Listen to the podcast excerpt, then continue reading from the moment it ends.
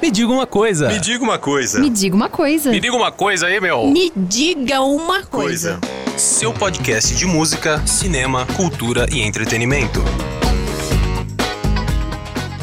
Olá, você que está aqui conectado com o Diga Uma Coisa, o seu podcast de cultura, entretenimento e muita informação. Hoje nós temos um convidado para lá de especial e vamos falar sobre artes cênicas com ele. Brook Oliver, ele que atua como ator, diretor, professor de artes cênicas. Eu posso colocar todos esses títulos para você? Como é que você quer se apresentar? Brook Oliver, seja bem-vindo ao Diga Uma Coisa. Muito obrigado pelo convite. Você pode. Aqui você pode, você pode colocar esses, esses títulos, pode colocar um pouco mais, pode inventar também, né? Porque como a gente é das artes, a gente inventa bem também, a gente se vira nos 30 também. Às vezes eu sou até consultor de mim mesmo. Também faz autoterapia constantemente, né? Sim, porque eu sou geminiano, então a pessoa de gêmeos vive numa terapia eterna, onde a gente acorda já criticando a própria pessoa e dando dicas para você mesmo. Então, quem é de gêmeos vai me entender bem.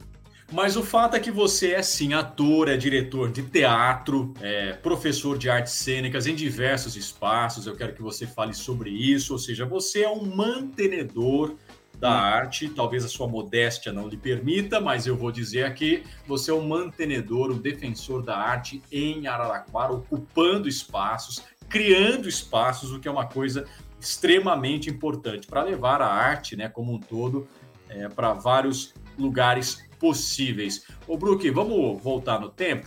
E você Hum. vai me contar quando é que surgiu o seu interesse pelas artes, especificamente pelas artes cênicas.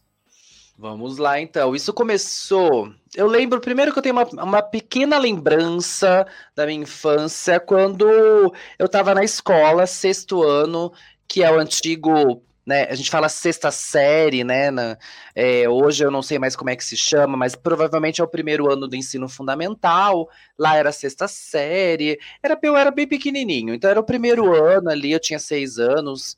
E aí eu lembro que eu já gostava muito de ouvir música, já gostava muito de dançar. Então eu reproduzia muita, criava muitas coreografias na minha cabeça. E eu criava histórias dessas coreografias na minha cabeça e escrevia escrevia nas aulas. Então eu estava aprendendo a, a escrever, então eu criava personagens e aí esses personagens conversavam. E uma professora, olha só a importância do professor na vida das pessoas, uma professora disse: Nossa, sua história é muito boa. De onde você criou? Eu falei: Ah, eu ouvindo uma música. Eu não lembro que música que era, mas eu tinha uma referência da minha mãe, né? Tenho uma referência da minha mãe de ouvir muito Kid Abelha e Roupa Nova. Então eu acho que era alguma música da Kid de Abelha. E aí ela falou: Nossa, bom saber. Olha, você é todo artístico. Um dia que tiver apresentação, eu vou te chamar para fazer uma apresentação. Não levei, não dei muita bola, porque eu era muito tímido, então eu era muito, muito tímido.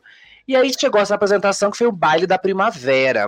E aí eu tive que. Ela me convidou para dançar Angélica, que foi Blue Jeans, eu nunca vou esquecer. E aí eu fiz essa coreografia com todo o pessoal do primeiro ano. E sabe quando a professora começa a te olhar? E aí eu achei naquela época que a professora estava me olhando, me punindo. E ela não estava me punindo, ela estava falando: "Nossa, ele se destacou. Eu acho que nós temos que chamar ele para a próxima". E aí na próxima eu tive, eu dancei, aí teve o dia, um dia da floresta, e eu dancei Xuxa, vamos brincar de índio. E aí foi quando Isso é absolutamente anos 90, né, Brook? Não quero Total. revelar idades aqui, mas Angélica, Xuxa na escola é anos 90 total isso, né? Total, né? Não precisa revelar isso, gente. Todos os meus alunos sabem que eu tenho 23 anos, eles vão continuar Isso. acreditando. Exato. Mas foi, foi assim, foi ouvindo. E assim, eu, a Xuxa era minha babá, né? Assim como de todo mundo, era minha babá. E eu ouvia todas as músicas, eu sabia todas as músicas e sabia todas as coreografias. E foi aí que eu comecei a ter, lá na escola, começou a ter aulas no contraturno de dança, teatro e artes visuais. E eu comecei a fazer todas elas. Então, de manhã eu estudava e à tarde eu ficava na escola já fazendo. Não tinha esse projeto que tem hoje da educação integral no município, no estado. Apesar da escola que eu estudava era estadual, era um projeto à parte, como se fosse um projeto de extensão, onde os professores se voluntariavam para dar aula. E aí eu comecei a fazer teatro, dança e artes visuais. É, comecei a desenhar, então desenho eu até que eu ia muito bem, mas dança o teatro eu me destaquei mais. E aí eu comecei a criar gosto por apresentação. E fiquei nessa escola até os 15 anos, quando eu vim para Araraquara e resolvi, né, tive que começar tudo de novo, me reencontrar, encontrar lugares onde a arte era acessível, porque ali na escola já tinha uma uma grande, um grande movimento artístico, porque como já tinha esses projetos, e lá em São Paulo, né, porque eu sou de lá, tinha muito esses eventos de escolas. Então, escola ia assistir ao evento da outra escola, isso lá na década de 90. E aí, cheguei aqui em Araraquara, uma outra realidade, um novo caminho. E aí eu tive que começar tudo de novo. Não vou negar, tive um ano que eu fiquei parado, sem fazer nada, tentando me encontrar nessa cidade. E depois de um ano que eu me encontrei quando eu descobri as oficinas culturais. Foi aí que eu entrei de novo é, no mundo das artes cênicas. Ou seja, você vem para Araraquara, encontra o espaço escolar um pouco menos é, disponível para você dar vazão a essa vontade de se expressar pela música, pelo corpo, pela dança, mas encontra a oferta das oficinas culturais. O quão isso foi importante, fundamental para suas escolhas e para os seus caminhos futuros? É, realmente, isso é uma boa reflexão. Não tinha pensado nisso, senhor Luiz. As, é, as eu escolas. não sei nem se você concorda. Eu estou jogando uma reflexão é, aqui. Olha, gente, bateu a bad. É, não tinha, nas escolas não tinham essa abertura para as artes né, nessa época. E já era época de 2000, já era comecinho dos anos 2000 e não tinha abertura para as artes nas escolas públicas. É, eu lembro que tinha nas escolas particulares. Eu lembro muito que várias escolas tinham grupos de teatro muito fortes. A professora do Colégio Objetivo, ela tinha uma, um grupo muito forte, que a Silvana né, Santoro. Uhum. Então, os grupos de teatro das escolas particulares eram muito fortes. A dança era muito forte nas academias, mas nas escolas públicas não tinha. E aí, quando eu fiquei, quando eu entrei, né, eu, eu vim estudar aqui no Centro Paula Souza, é, eu lembro que os, os professores, um professor que se chama Richard, que é professor de artes, ele disse: Olha, Brook, eu acho que na Casa Cultura tem cursos que vão te interessar. Dá uma olhada lá eu tava ali no primeiro ano do médio e fui lá ver e realmente tinha inscrição para todas as oficinas.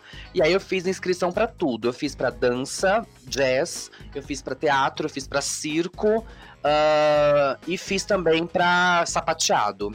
Sapateado Totalmente empolgado, né? Você Total. foi Fui. Foi. Mas você falou antes de você continuar, você falou em dois momentos aí, né? O empurrãozinho de dois professores, um na primeira escola em São Paulo, que te identificou e te ofereceu as primeiras oportunidades de se apresentar, e um outro professor, aí você citou o Richard, que, mesmo não tendo na escola essa oportunidade, te apontou um caminho, quer dizer, ele não submetiu né, a importância dessa figura do professor. Sim, com certeza. Eu, e eu acredito que uh, hoje eu ser artista né, é, é, é, importante. Mas eu ser professor e fomentador da arte é mais importante.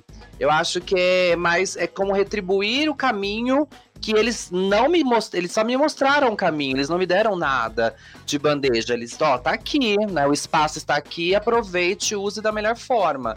Foi é assim com a primeira professora e foi assim com o, prof... com o Richard também. Se... Porque eu não conhecia a Casa da Cultura, não conhecia os acessos daqui. E foi bem a época também que a Araraquara teve uma explosão cultural gigantesca, porque as pessoas que eu, me contam antigamente que não tinha tanta abertura assim para uhum. os artistas e para fazer aulas. Era tudo muito caro, era pago, não tinha nada muito gratuito. Então eu também peguei um pedaço muito bom, uma época muito boa. Né, é, de aproveitar. Tá falando que é início na primeira década dos anos 2000, me corrija se estiver é, enganado. Então, a gente já pode é, situar aqui quem nos acompanha que foi nesse período que Araraquara implantou a escola de dança Iracema Nogueira, que é, é, é uma referência nacional de formação não só de artistas profissionais, mas de inserção na arte da vida da pessoa. Que eu acredito Sim. muito, Brook, que o metalúrgico é, que tenha sensibilidade às artes, ele é um profissional melhor. Um médico que tenha sensibilidade às artes, ele vai ser um médico melhor. E por aí vai, né? A arte compõe o ser humano, a subjetividade do indivíduo e nos faz seres humanos melhores, independente desse ser o caminho profissional ou não. Sim, e isso, todos esses eventos e todos essas, esses movimentos culturais, depois que eu entrei nas oficinas culturais, que é, de cada oficina tinha um nome. Eu lembro que de teatro era Lélia Bramo, que foi uma grande artista. Homenagearam ela com esse nome. Com as oficinas, eu aprendi a história da arte aqui em Araraquara, dos movimentos né, da Pau de Arara, que foi um movimento tão importante, né, de dos, dos artistas se unirem e pedirem seus espaços. Então, é, os professores na época sempre me diziam: olha, hoje vocês estão aqui, mas nós tivemos que ir lá bater panela, tivemos que ficar na frente da, do teatro municipal para ele ser aberto. Então, hoje, né, sendo professor, às vezes eu falo para os alunos, meus alunos, olha se não está sendo fácil hoje, imagina lá na década de 80, onde você não tinha oportunidade de entrar no teatro municipal, de ter uma aula gratuita, de conhecer, né, de experimentar. Então sejam gratos, né? Eu sempre digo isso. Então foi ali em 2001 2002 que eu me aventurei mesmo, uh, e eu não vou negar, gente, que sapateado foi uma catástrofe na minha vida foi uma frustração gigantesca. Quem sapateia, parabéns, porque é, às vezes nem tudo dá certo, né, Brook? Luiz, foi horrível. Eu me senti péssimo porque eu falei, eu não consigo. Gente, eu já dançava, eu já sempre dancei, né? Mas eu era, era mais pro jazz, era mais pro, pro street. E sapateado você tem que ter muita, muita coordenação e muito foco. E eu também acho que eu era um pouco desfocado, né? Eu era adolescente, né? É, é não, é. Pelo gabarito que você preenche preencheu na Casa da Cultura, querendo fazer tudo, né? Nota-se a total falta de foco. Mas esse foco em algum outro momento aparece, né? Porque hoje eu vejo mais um Brook das artes cênicas do que da dança, eu estou enganado. Hoje, atualmente, sim. É. Né? Eu trabalho, eu, hoje eu gosto de trabalhar com dança-teatro também. Dança, então eu também eu também introduzo nas minhas aulas é, de todos os grupos, eu também coloco um pouquinho de dança-teatro, mas... É porque as coisas uh... nasceram juntas, né? A gente está fazendo essa distinção aqui agora, Exatamente. mas teatro, dança e música lá atrás, né? Tava tudo junto, né? Aliás, o teatro era basicamente dança e, e coro, né? E música, Sim. Né? Com o tempo que isso foi na modernidade, que foi se distinguindo, né, Brook? E quando é que se dá esse passo é, para fazer disso um caminho profissional? Ou essa sempre foi uma, uma ideia que você carregava? Ó, oh, gente, eu vou falar uma coisa que ninguém sabe. Mas, oh, primeira, a, a, primeira coisa que eu queria ser na minha vida quando eu era criança é fisioterapeuta. Começa por aí. Porque eu não faço ideia, não sei de onde eu tirei isso, mas eu queria trabalhar com fisioterapia, né? Depois que eu comecei a dar, fazer aulas e me apresentar, todo mundo falava: hum, tem jeito de artista, tem gente, jeito de artista, não vai ter jeito. E aí foi quando eu comecei a fazer aula. Depois, antes de eu aceitar que era isso que eu queria, eu fui para psicologia. Queria, falei, quero ser psicólogo. Quero ser psicólogo. Aí, ai, mas são cinco anos de estudo, ler, ler, ler, ler, ler. Fiquei, não. Falei, ah, acho que não vai rolar. Acho que o outro geminiano aqui que estava dentro de mim disse, não vai rolar. E aí eu fiquei pensando, qual era o meu sonho de infância que até hoje não foi realizado? Acho que o Luiz, né, não é. O Luiz é um pouquinho mais jovem que eu, mas ele passou dessa fase também. Que eu vivi, eu cresci assistindo MTV. E a MTV, gente, uh, dos anos 2000, da década de 90, era o meu sonho de consumo, eu queria trabalhar lá. Meu sonho era ser VJ, então tudo que eu fazia era para ser VJ. Eu queria falar, meu Deus, eu quero apresentar clipe, eu quero fazer isso. E até hoje eu tenho ainda essa, essa vontade, né? Nunca me inscrevi. Você nasceu mas... para ser VJ da MTV, porque só foi uma questão de desajuste de tempo aí, né? A MTV não sobreviveu é... a tempo de, de, de te receber lá, né? Você acha mesmo? Eu acho. Você falando aqui agora, é, eu acho que você nasceu para ser VJ. Você é um. VJ, você é um VJ, só não está na MTV. É pois é, gente. Agora a MTV mudou de dono, fica mais difícil, mas é. era o meu e, sonho. Quer saber a melhor? Azar da MTV. Que bom, né? que bom, mas olha, gente, se me ligarem, eu saio correndo, viu? É, saio correndo, deixo todo mundo para trás. Me diga uma coisa. E que outras experiências você construiu aí nessa trajetória, então? É, então, aí depois disso, uh, eu fui fazer o técnico ator pelo Senac que é um curso profissionalizante. Então, quando nessa época eu já comecei a dar aula nas oficinas culturais, então eu saí de aluno para ser professor de teatro. Então, eu falei, vou, vou experimentar. E foi o primeiro primeiro dinheiro que eu ganhei com teatro, né? Dando aula. Então eu dava aula em várias cidades. Não era, não era rico como você está hoje, né? Não, não era. Eu não tinha os meus bens, tá? Não, não tinha todos esses bens, mas já tinha cabelo. Tinha bastante tá cabelo. É, e aí eu comecei e falei, não, vou fazer o técnico ator para ser profissional, para ter meu DRT, para conseguir mais, mais, tentar mais, né? Me formei em 2008 e continuei dando aula. Foi aí que eu comecei a dar aula nas oficinas do estado, né, as oficinas culturais regionais. Foi aí que eu comecei a dar mais aulas na prefeitura, como contratado das oficinas culturais. E depois que eu fui para pedagogia, porque eu pensei, eu preciso ser um arte educador, eu não quero só ser um artista, eu preciso ensinar a dar aula, eu quero criar uma dinâmica e uma didática minha. Então foi aí que eu fui procurar pedagogia para me ajudar a dar aula de artes. E aí foi quando uh, foi, juntou tudo de uma vez, porque aí eu falei, nossa, vou fazer. Comecei a prestar um monte de concurso, vários concursos aqui na cidade. E aí eu passei para professor de educação infantil, que não tinha muito a minha pegada, né? Mas prefeitura, né? Funcionário, vou lá, né? E foi, fiquei oito anos como professor de educação infantil, dando aula de teatro. Então, eu tinha uma vida dupla ali, né? E essa vida dupla foi se tornando uma vida tripla e foi, né? Porque aí eu fui pensando, olha, eu, né, eu dou aula, eu dei aula na Casa Cultura durante 10 anos. Eu comecei em 2006 e terminei em 2018, na verdade. Foram 12 anos de Casa Cultura. Então eu comecei a dar aula na educação infantil, eu já era professor das, da, do núcleo de formação da Casa Cultura e as pessoas já me conheciam por ali, né? E aí foi assim que eu comecei a descobrir que dava para ganhar dinheiro fazendo o que eu realmente nasci para fazer, porque realmente eu não me vejo fazendo outra coisa. Eu não, não me vejo. O único trabalho que eu tive fora do meio artístico foi trabalhar no cinema. Eu trabalhava no cinema, então eu vendia ingressos no cinema e aí eu sempre dava um jeito de fazer alguma coisa, né? Então eu fazia um personagem, ou eu criava alguma coisa. Eu já né? captei o truque aqui. É só um jeito de estar perto ali também da arte, né? Do cinema. Sim. A gente sempre tem a ilusão de que vai sobrar um tempinho para espiar ali do projetor o filme, não é isso?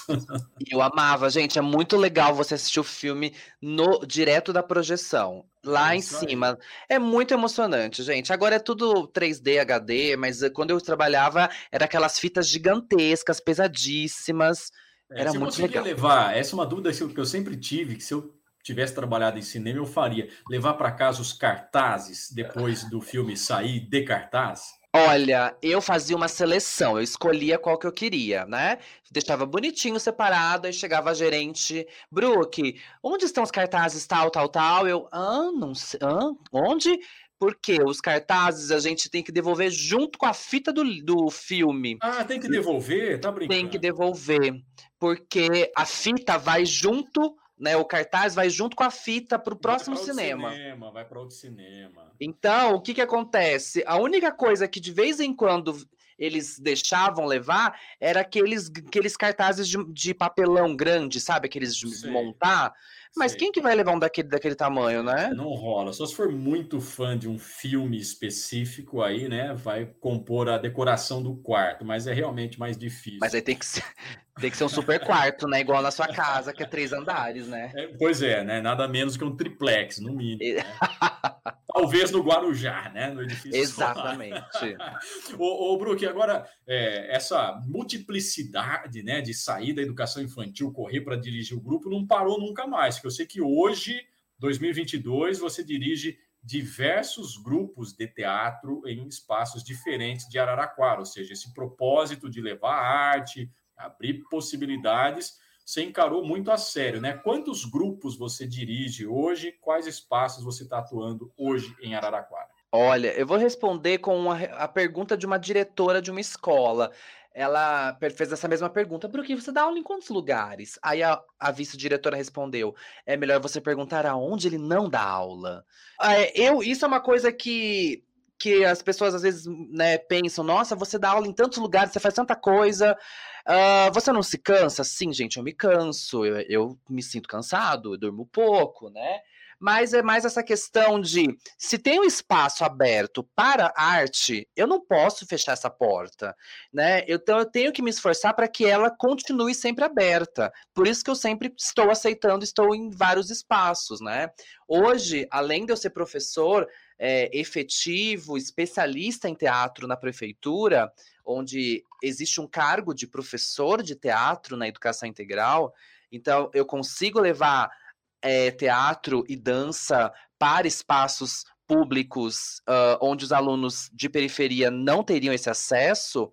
Então, esse é um dos meus das minhas funções. Vamos uh, essa primeiro, rapidamente. Assim, é professor de é, teatro na educação integral. É em uma escola específica? Você circula onde há é, o espaço da educação integral? Como é que é isso?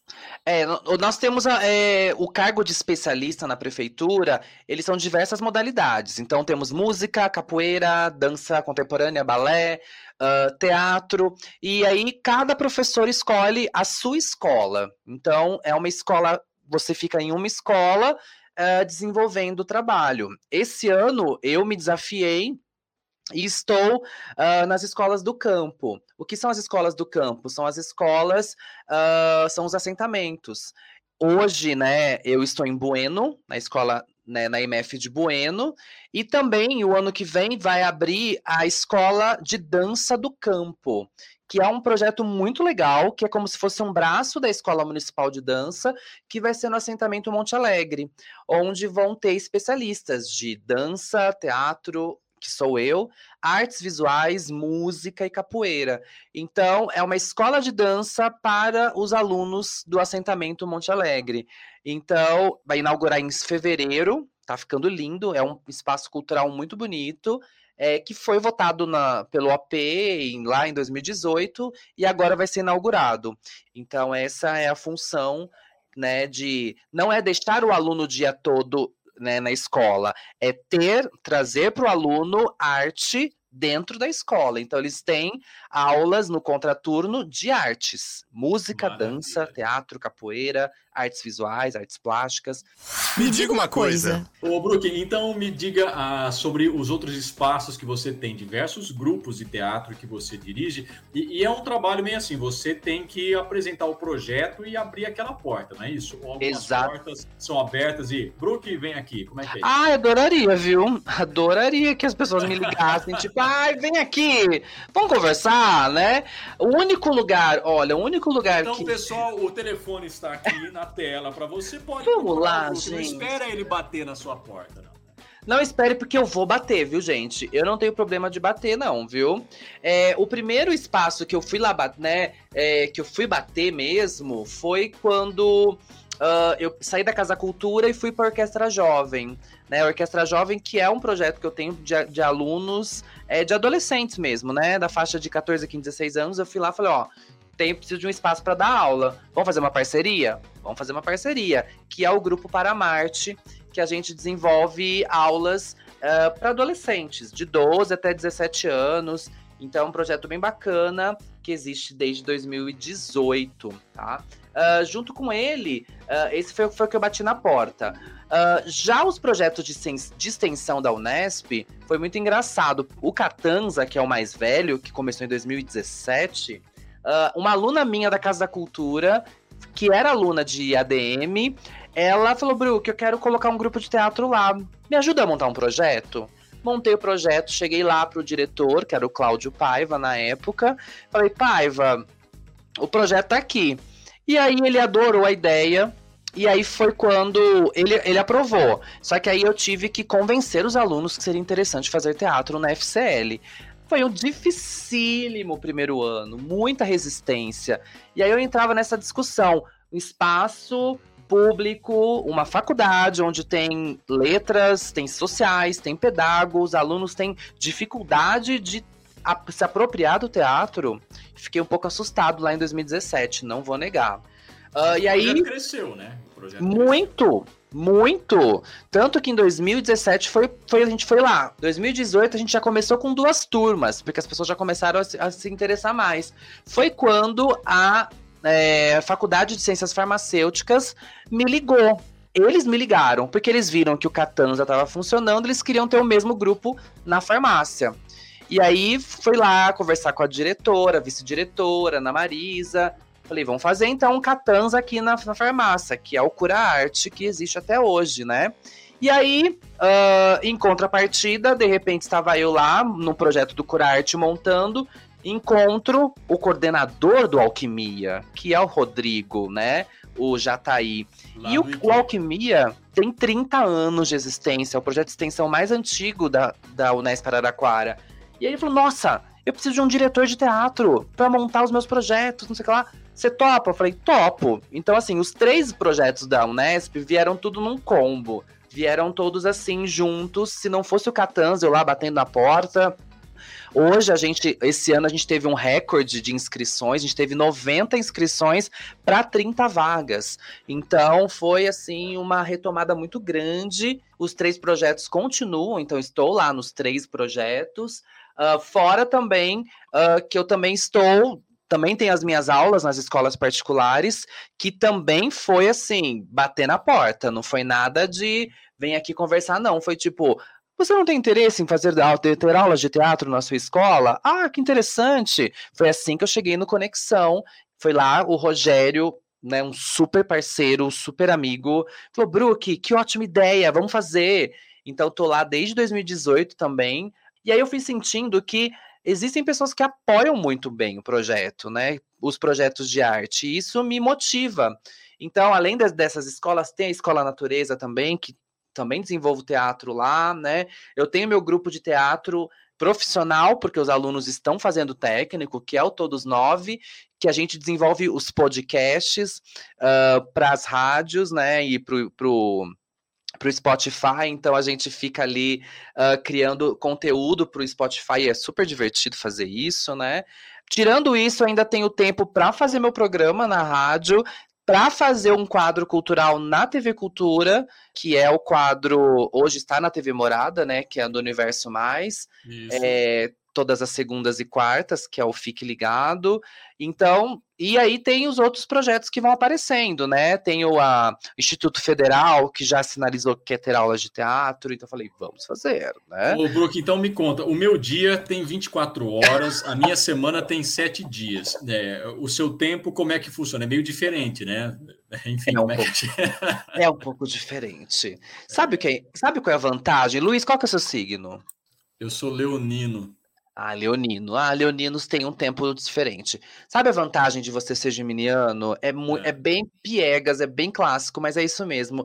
A gente faz várias coisas ao mesmo tempo. Só assim que eu consigo lidar, porque eu consigo fazer, ó, eu tenho meia hora do meu dia, de repente, né, e tava esperando você para gravar, por exemplo. Nessa meia hora, eu conversei com todos os alunos, fez um post da, do espetáculo, já organizei a aula de amanhã, já falei com a coordenadora da apresentação, já fiz um vídeo que vai para o ar, entendeu? Então eu já fui fazendo tudo, né? Bom, eu entendi. Aí, o seu dia tem as mesmas 24 horas, mas você as transforma em 48, é isso. Exato. E aí, quando. Aí, de repente, eu vou sentar para assistir alguma coisa, porque eu falo de filme, de série na TV. Não significa que eu assisti.